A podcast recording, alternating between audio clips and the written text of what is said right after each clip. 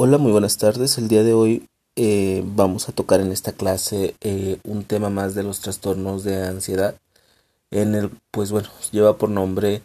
eh, agorafobia. Este trastorno hay que resaltar que es un trastorno que se puede presentar en muy pocas ocasiones, su inicio desde la infancia o bien la mayoría de las veces el reporte o el registro que vamos a encontrar va a tener que ver con eh, que, se, que se empieza a manifestar como tal en la adolescencia tardía. ¿Qué quiere decir esto? Pues que el adolescente ahí alrededor de los 16, 17, 18, casi hasta los 20 años, o bien a inicios o durante la eh, adultez temprana, que vendría siendo de los 20 a los 40 años, eh, va a empezar a presentar esta sintomatología. Eh, ¿Por qué? Eh, comúnmente hay que entender que en, el caso de los, de los infantes, de los niños, va a estar relacionado a situaciones que van a tener más miedo de quedarse solos en espacios abiertos. Eh, porque yo creo que todos en algún momento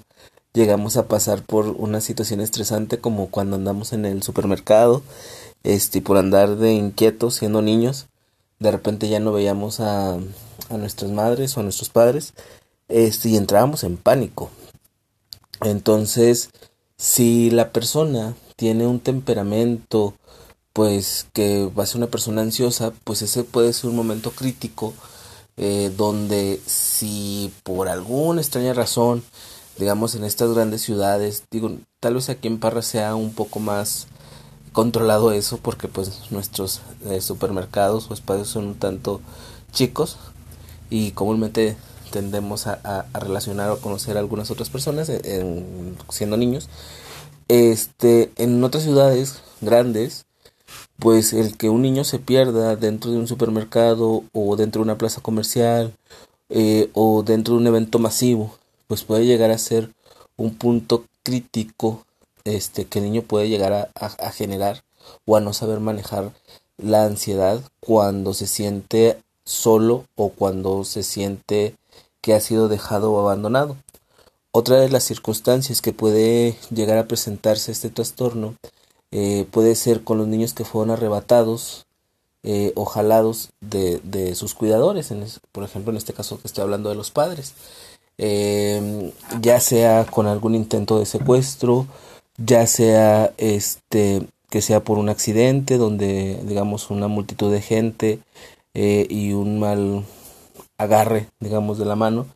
pues hizo que el infante se desprendiera. Aquí hay que entender no se trata de que el niño o sea decir es que como duró dos horas perdido duró una hora perdido no no tiene tanto que ver sino es más como la persona eh, en este caso hablando de los niños, eh, cómo, la, eh, los niños em, supieron manejar la situación desde un principio. Hay niños que se pierden y, ni en cuenta, o sea, pues tardan más, se desesperan más el adulto en querer encontrar al niño y el niño pues tal vez esté entretenido probando consolas de juego o viendo algo entretenido, algo que le llame la atención este que o hay situaciones donde eh, son arrebatados de sus cuidadores pero tal vez de una manera muy afectuosa por así decirlo. Este que el niño no se sintió inseguro o no se sintió eh, preocupado y por lo tanto tal vez en ellos pues no puede llegar a presentarse este tipo de trastorno. En el caso de los adultos eh, o de los adolescentes ya que están por ser adultos eh, pueden surgir otros tipos de, de, situaciones por las cuales eh, el, el, paciente que vamos a ver que inició de manera tardía este trastorno, pues no lo va a manifestar. Aquí hay que señalar que el paciente agorafóbico eh, de un 30 a un 50% eh, nos va a manifestar que anteriormente presentó ataques de pánico. Eh, y que con ello, mm, si, lo, si, si recuerdan que cuando lo hablamos esto en clase, les decía que las personas iban a empezar a tener miedo a realizar ciertas acciones. Entonces, cuando estas acciones llegan a, ser muy específicas, que ahorita vamos a hablar eh, de estas especificaciones, eh, que dejan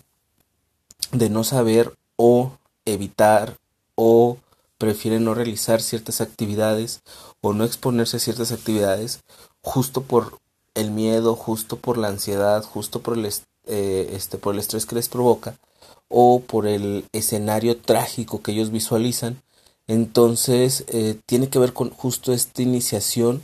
que tuvieron al momento de tener ataques de pánico. Es por ello la importancia de atender eh, a pacientes que presentan ataques de pánico, o sea, no dejarlo, digamos, un tanto a la deriva. ¿Por qué? Porque al hablar de cronicidad, un paciente eh, puede llegar a esta complejidad de, de, sentirse solo en su casa o en solo ciertos espacios seguro o solo en, compañía de alguien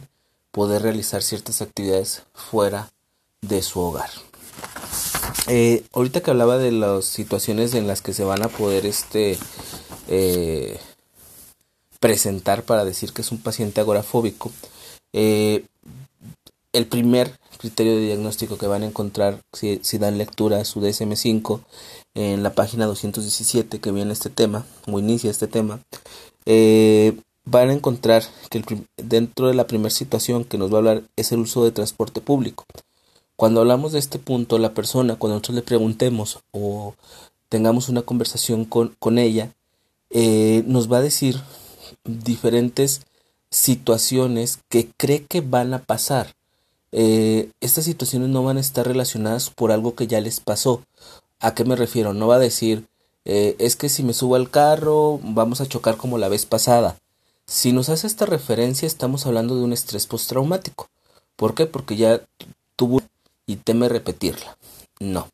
En el caso aquí, cuando hablamos de agorafobia y hablamos del uso de transporte público, comúnmente vamos a estar hablando de que la persona va a estar visualizando situaciones donde ella se va a ver expuesta, es decir, va a decir, no, es que mm, tal vez me voy a poner muy nerviosa o me voy a poner muy, muy ansioso y me va, a me va a dar un ataque de pánico dentro del transporte público y nadie me va a ayudar y nadie me va a resolver, este, voy a pasar el, el ridículo, este, o bien me voy a desmayar, o bien me va a faltar el aire, entonces no va a hablar tanto que, que la persona va a decir, o sea, no lo va a relacionar tanto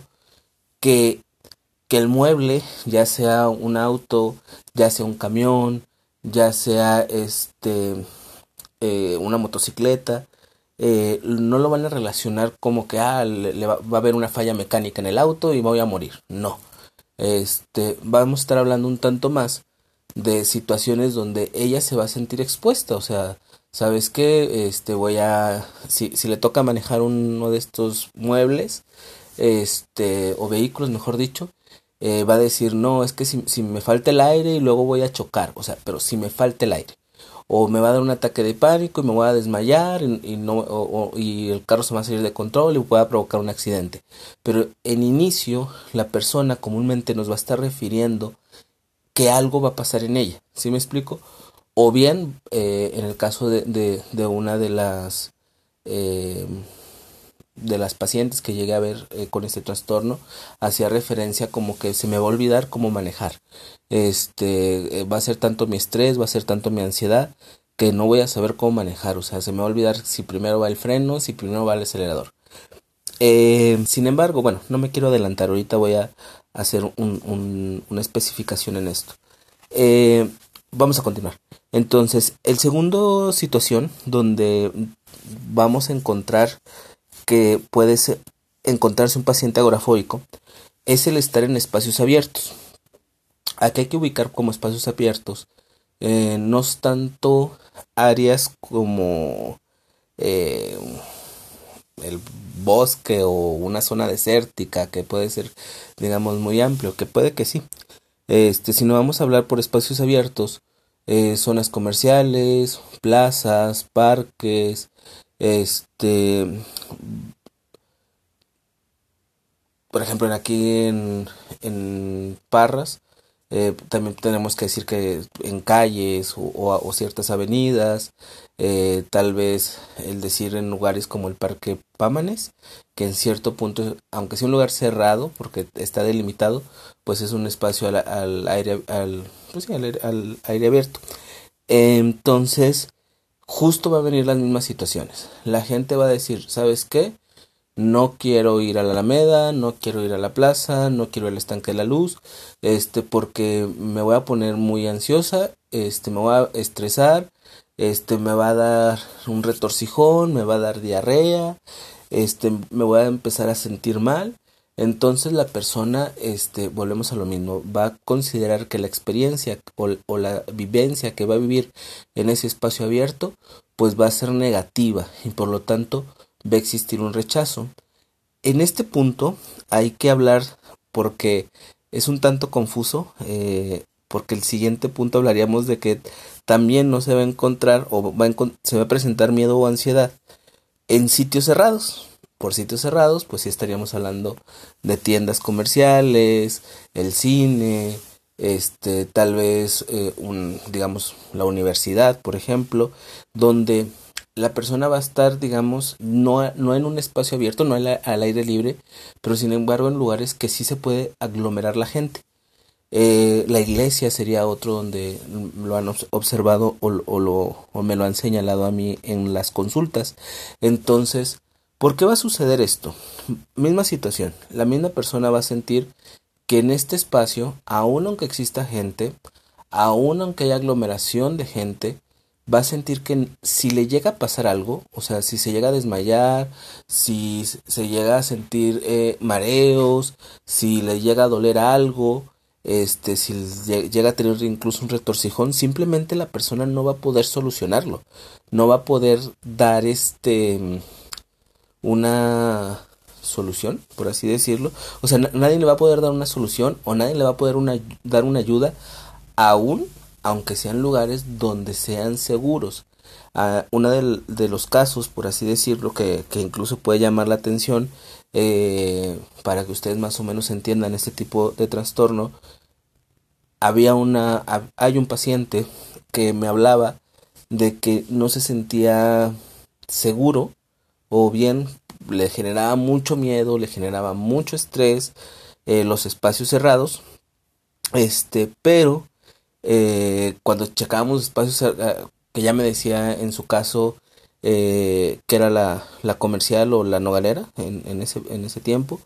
este, porque los veía como que mucho más grandes o mucho más imponentes, no se presentaba en lugares más chicos o menos concurridos, sino justo en estos que, que él consideraba demasiados amplios. Este, y otro punto donde él mencionaba que presentaba esta sintomatología o que le daba este terror eh, de que se podía sentir mal, de que se podía marear, de que nadie le iba a ayudar, de que nadie le iba a entender, hacía referencia a la clínica del IMSS. Entonces uno dice, oye, pues la clínica del IMSS es un lugar donde está lleno de médicos, donde está hay enfermeras, donde hay personal que puede atender urgencias, pero sin embargo, tanto era su miedo y tanto era su, su ansiedad que la persona prefería evitar esos lugares, este,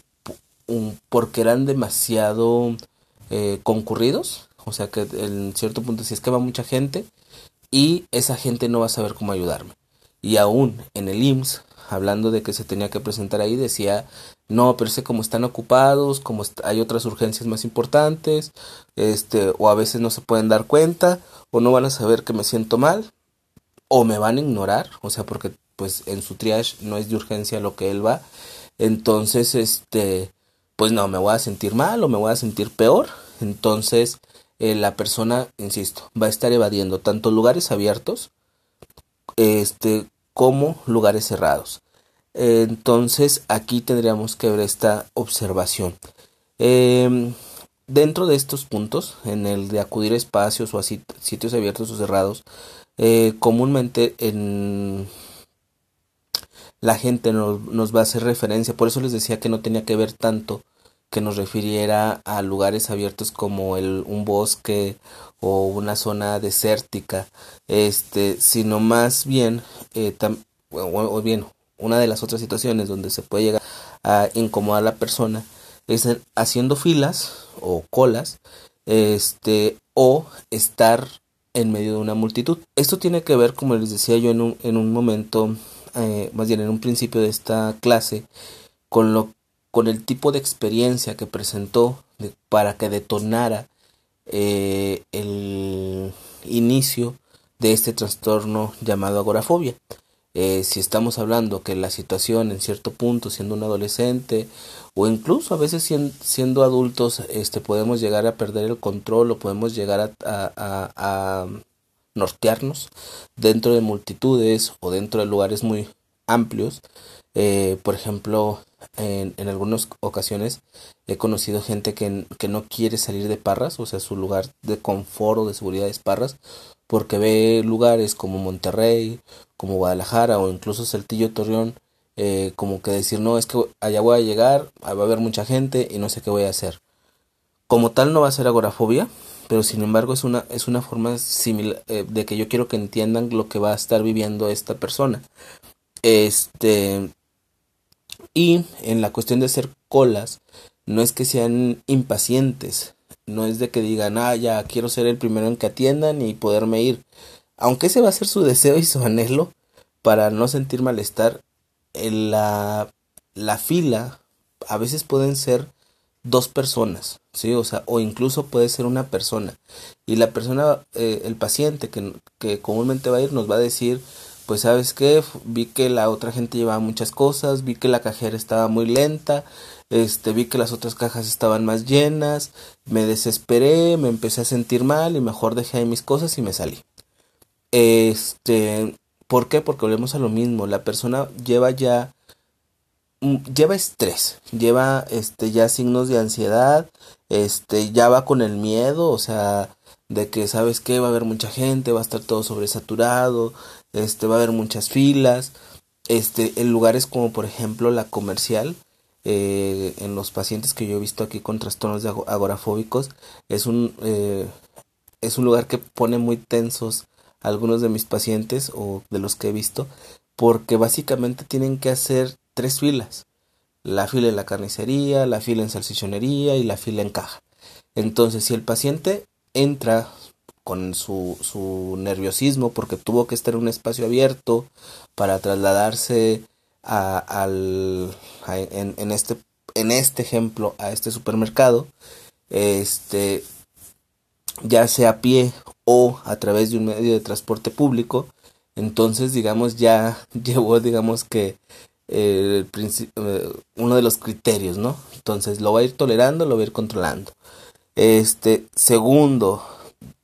se presenta que tiene que entrar a un sitio cerrado, este, o tercero, mejor dicho, tiene que entrar a un espacio cerrado,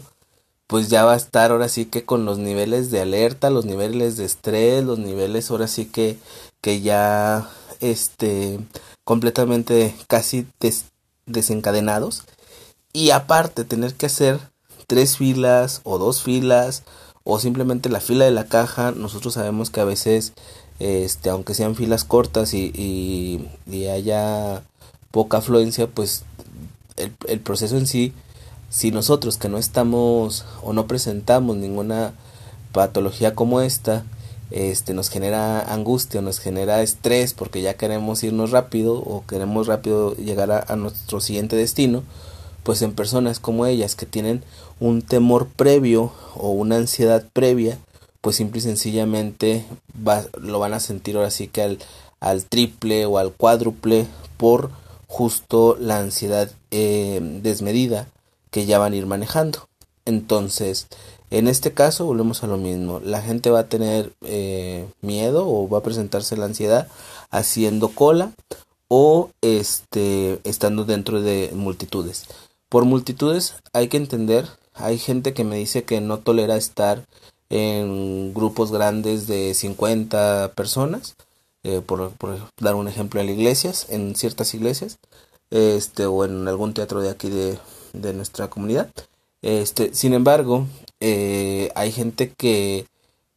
al hablar de multitudes, pues se refiere pues a, un par de cientos o incluso miles, porque al final de cuentas volvemos a lo mismo. Aunque estén en un mar de gente, van ellos a considerar que se van a sentir mal, que nadie les va a ayudar, que pueden este terminal ahora sí que hasta aplastados. Entonces, este, esa situación.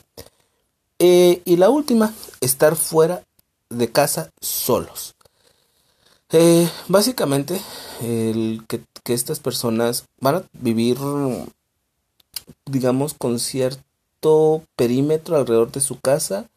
en los mejores de los casos, donde van a sentir cierta seguridad. ¿A qué me refiero yo? pues tal vez la persona puede decir, este, puedo salir de mi casa, pero de aquí a la tienda y de la tienda acá. Y o bien, este, voy a salir de mi casa, este, a barrer la banqueta y de la banqueta para acá. Eh, este, otra vez a mi casa. Eh, las actividades, en este caso, que va a ser una de las características o otro de los criterios de diagnóstico, eh, comúnmente van a estar, estar siempre acompañados o o cuando van a realizar estas actividades o incluso dentro de casa. Eh, ¿Por qué? Porque simple y sencillamente la, persona eh, sí va a tener la necesidad de realizar ciertas actividades. Eh, ya sea ir a comprar sus enseres domésticos, ya sea tener que ir a pagar la luz, ya tener que ir a pagar servicios como el agua o la electricidad. en algunos de los casos tener que tal vez ir a visitar a, a una amiga o tener que ir a, eh, a un hospital, por así decirlo, este, o que o querer acudir a un evento cultural, más o menos así para ubicarlos aquí dentro de lo que encontramos dentro de nuestra comunidad. Este, pero siempre va a buscar que haya alguien que entienda y conozca su trastorno este, aunque tal vez ellos no, no, sepan qué es lo que les pasa o que tiene este nombre en específico de agorafobia, sino que ellos van a ir buscando eh, quién les acompañe, ¿sí? Va a ser gente que si por muchas ganas que tenga que ir a, a un festival artístico, por ejemplo, aquí en la Plaza de Armas, este, si no encuentra quien le acompañe de su plena seguridad o de su plena confianza, que entienda por lo que pasa, que entienda por lo que sucede, este, pues va a preferir no hacerlo.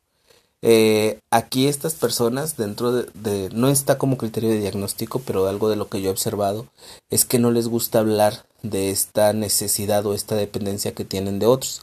Van a ser su grupo familiar o su grupo social muy íntimo quien va a entender y va a saber y es de quien se va a ser acompañada. Por lo tanto, si esta persona tiene una muy buena red de apoyo familiar y social, créanmelo que va a ser, eh, o sea, la persona va a sentirse siempre segura, la persona va a tener, digamos, este acompañamiento y tal vez nosotros nos la vamos a encontrar en la calle y la vamos a encontrar no tan tensa, este, y va a pasar desapercibido. Este, sin embargo, vuelvo a lo mismo para ellos, dentro de este miedo y dentro de sus síntomas de ansiedad, llegan a, a, pensar o a creer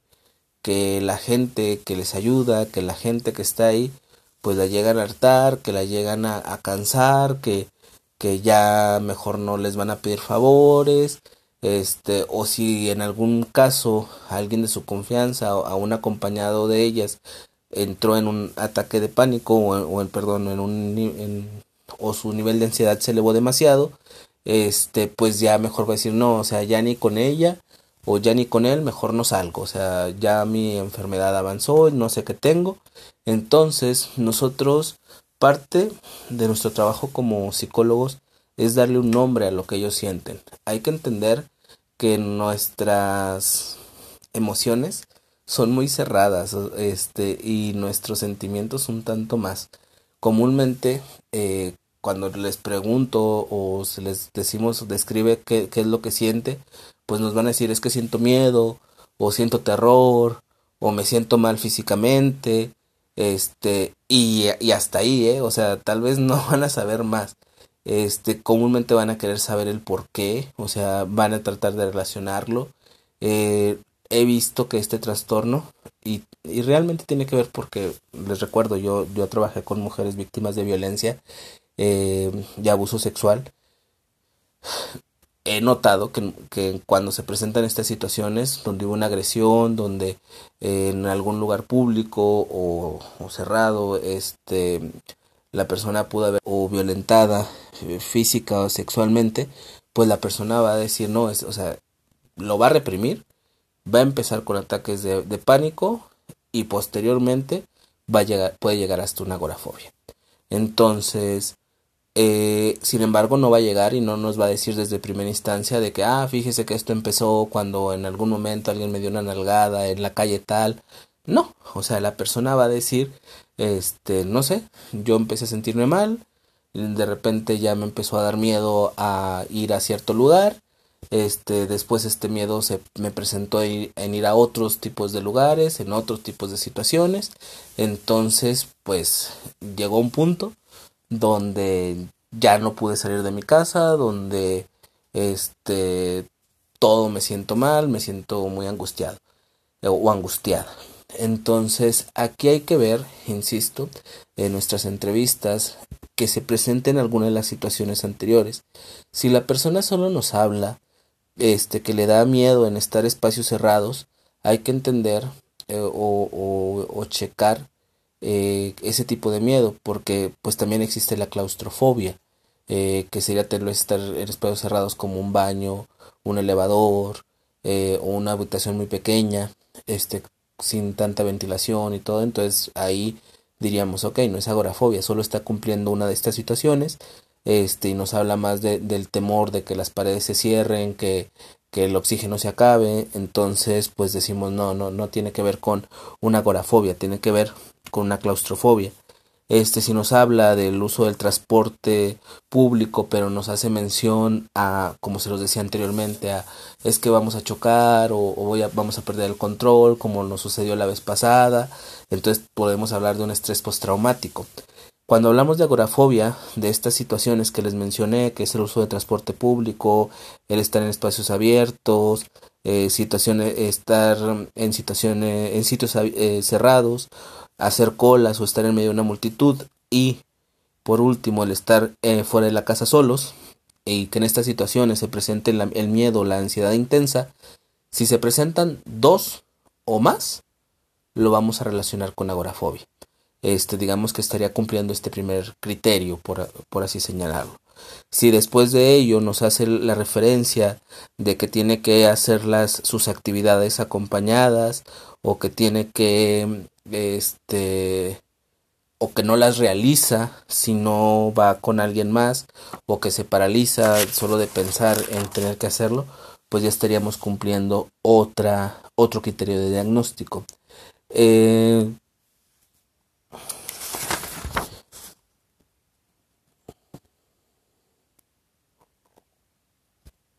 si, si dentro de este, el otro criterio de diagnóstico, que ya más o menos se los mencioné ahorita al explicarles el primer criterio, el primer criterio, entraba este de, de que la persona va a pensar que no hay la persona indicada para que le socorra o le auxilie ante una posible crisis de ansiedad o que le atienda este miedo, que la pueda relajar, que la pueda tranquilizar y que pueda realizar dicha actividad. Ese es el siguiente criterio. Eh, aquí, bueno, repetimos un criterio que se, se, ha visto en los diferentes trastornos de ansiedad, que es que el miedo o la ansiedad es completamente desproporcionada al, al peligro. Este, ¿a qué me refiero yo con esto? Pues si la gente dice, no, es que yo creo que me va a dar un chorrillo enorme si yo me voy a la Alameda, este, o me voy a desmayar y me va a dar un ataque al corazón, es porque si voy a una obra de teatro en un lugar, en un lugar cerrado, público, este, pues decimos, a ver, ¿por qué? ¿Cuál ha sido tu sintomatología? ¿Ahorita te sientes mal? Pues no, simple y sencillamente es más la creencia. Entonces, para ellos va a ser una realidad. Sin embargo, nosotros lo vamos a ver como una creencia o una idea irracional este y podremos catalogarlo como que no es proporcional. Si aquí estamos hablando este de que la persona si nos dice es que sabes qué, como el ejemplo que les ponía de eh, tengo que ir a Monterrey, no conozco Monterrey, nunca he ido solo o sola, este hay muchísima gente, me voy a perder, este, ya me dijeron que si me voy manejando yo, si me paso una dirección, tengo que dar mil vueltas para volver a retomar. Este, o ya me dijeron que si me bajo de la central, este, hay mucha gente y me pueden asaltar y etc., pues decimos, ok, es un tanto lógico y es un tanto razonal, ¿sí? No que le vaya a suceder, pero los riesgos existen, o sea, sí nos está hablando de riesgos reales. Pero si estamos hablando que la persona eh,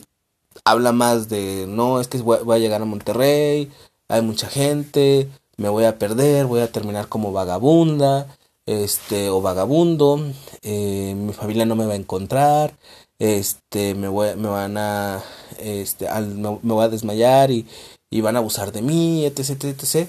Entonces estamos hablando que la persona está viendo una realidad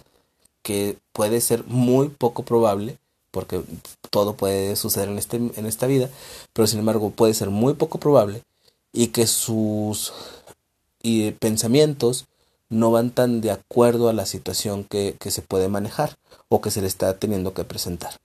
Entonces, aquí son estas partes este, que nosotros tenemos que entender en el caso de la agorafobia, al hablar de este criterio, que insisto, se repiten otros más. Em, y que ahí básicamente también estaríamos hablando de un contexto sociocultural. Eh, otro de los puntos tiene que ver también con el tiempo. Si la persona no, no presenta estos malestares por más de eh, seis meses, entonces no podremos decir que tampoco eh, cumple eh, con este criterio de, la agorafobia. ¿Por qué? Porque volvemos a lo mismo, hay, hay miedos, este, como el que tal vez si, si, alguien se va a ir a estudiar fuera de la ciudad, dejando la preparatoria, o sea, terminando la preparatoria, mejor dicho, este, tiene miedo a, es que no sé cómo es la escuela, este, va a haber mucha gente, desconozco allá, no conozco a, nadie de, de aquí que vaya para allá, este, y esta ansiedad y este estrés em, continúa y avanza y avanza por más de seis meses, pues, eh, y aumenta, digamos, su cuadro eh, clínico, probablemente lo veremos como un trastorno agorafóbico. Sin embargo, si se va fuera de la ciudad, estudia allá y a los semanas ya se le olvidó que tenía miedo y empezó a relacionarse y empezó a, interactuar y desapareció, pues no lo vamos a relacionar como un trastorno agorafóbico. Eh, dentro de los criterios, aquí ya son otra vez un tanto repetitivos, pues la persona le va a afectar en, el ámbito social, familiar, laboral,